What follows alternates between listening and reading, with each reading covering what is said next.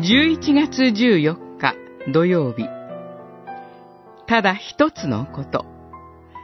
ゼカリア書一章。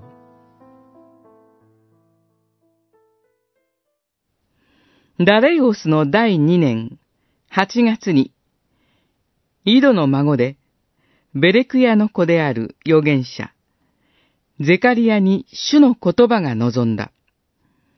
一章一節。ゼカリア書は、民たちがバビロン捕囚から解放されて、エルサレムに帰還した時に語られたものです。彼らは、主の大いなる見業によって、エルサレムに帰還することができました。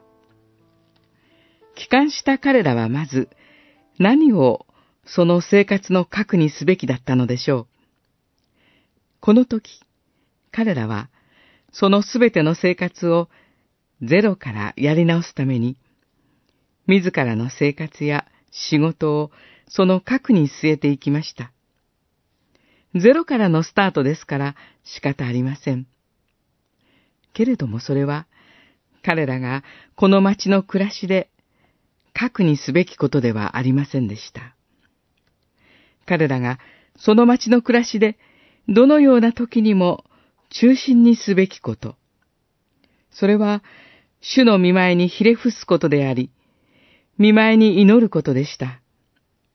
彼らは、その全生活の真実の再建のためにも、何よりも主の見前にひれ伏し、祈ることを必要としていたのです。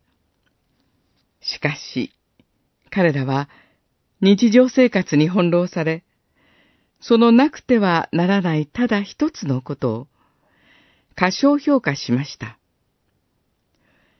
私たちにとって必要なこと。